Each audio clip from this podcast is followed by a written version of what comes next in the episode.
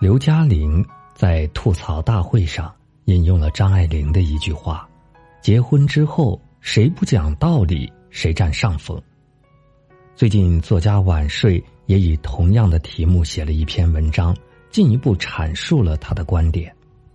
通过日常观察，我也发现，夫妻相敬如宾的不是没有，而是没有我们想象的那么多。常见的是，女人或者男人处于主导地位，另一方处于从属地位。文章说，现实中很多的家庭都是这样的。那个明明很讲道理，凡事都遵从规则，从不耍无赖，也没有什么道德瑕疵的人，总是受制于那个做事不太讲理、有很多缺点的人。其实家里和社会一样，也是遵循弱肉强食的丛林法则。别说婆媳关系，就是夫妻关系也是如此。你退一步，对方。就想进一尺，你宽宏点儿，他就想霸道些。无论职场还是家庭，老实人受欢迎，因为省心好领导，但是不受重视和尊重。好事轮不到你，吃苦受气都是你。处于下风的原因是老实人没有能力搞定别人，只有被别人搞定。中国有句老话。清官难断家务事，现代婚姻理论的说法则是：家不是讲理的地方，家庭不讲理，讲什么呢？有人说讲感情，但是我想说，也讲实力。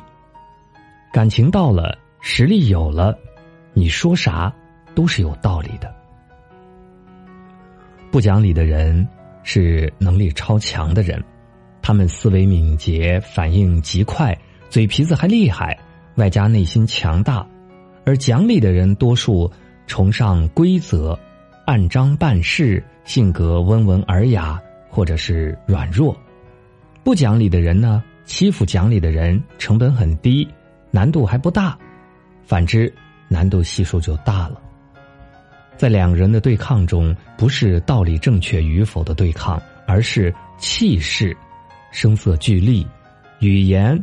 胡搅蛮缠的对决，最后往往就是有足够霸气、不讲理的人占了上风，温言软语、讲理的人甘拜下风，最后还说我不和你计较，其实是搞不定人家。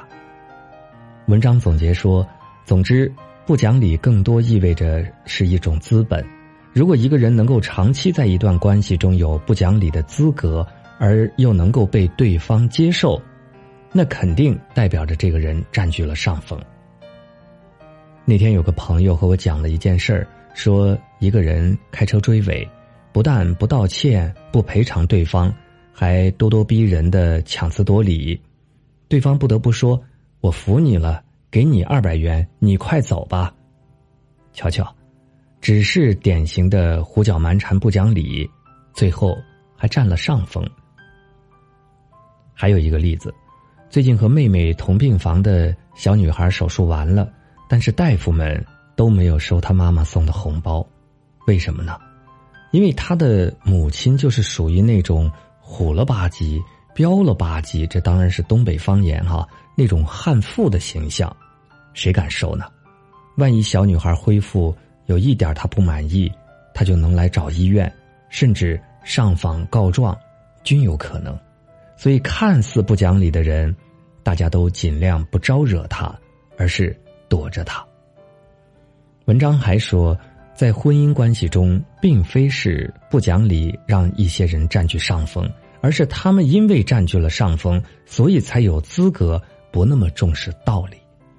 经常看到温文尔雅、勤劳能干的丈夫被泼妇妻子吼叫和训斥，也经常看到贤惠的妻子。被野蛮的丈夫一而再、再而三的欺辱，旁人不理解，为什么不反抗？因为他们性情过于软弱，整不过对方，只好俯首帖耳。外人是哀其不幸，怒其不争。以前我在单位当领导的时候，总是非常同情那些兢兢业业、努力工作，但就是业绩不突出、啥好事也得不到的老实人。我就在能力范围内，尽量的暗暗的帮助、提携和照顾他们。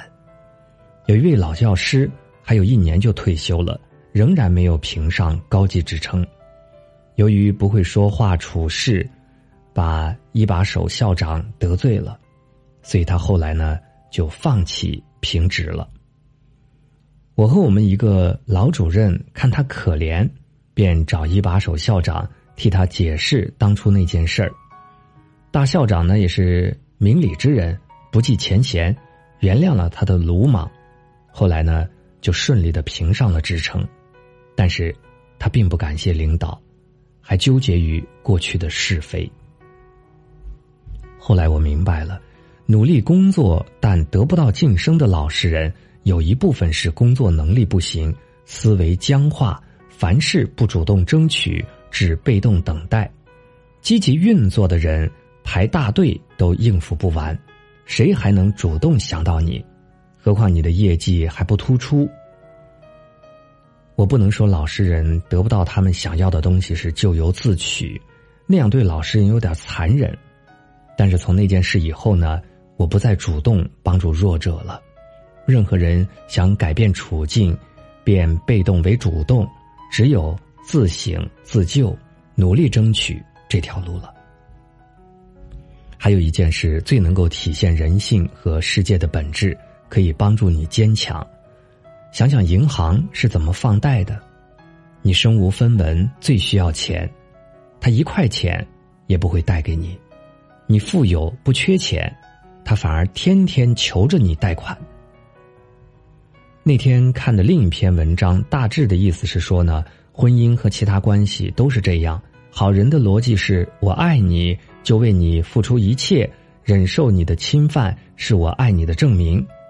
但你最终会意识到我的苦累，然后怜惜我，于是我们过上相亲相爱的好日子。可悲的是，好人以为对方也是这套逻辑，其实不是的。坏人的逻辑是这样的：我要从一切关系中榨取价值，或找免费的保姆，或找不好意思要债的债主，我不停试着去侵犯别人，别人每让一分权利。都是我的所得，越容易忍让，越容易放弃权利的人，越要被榨尽其价值。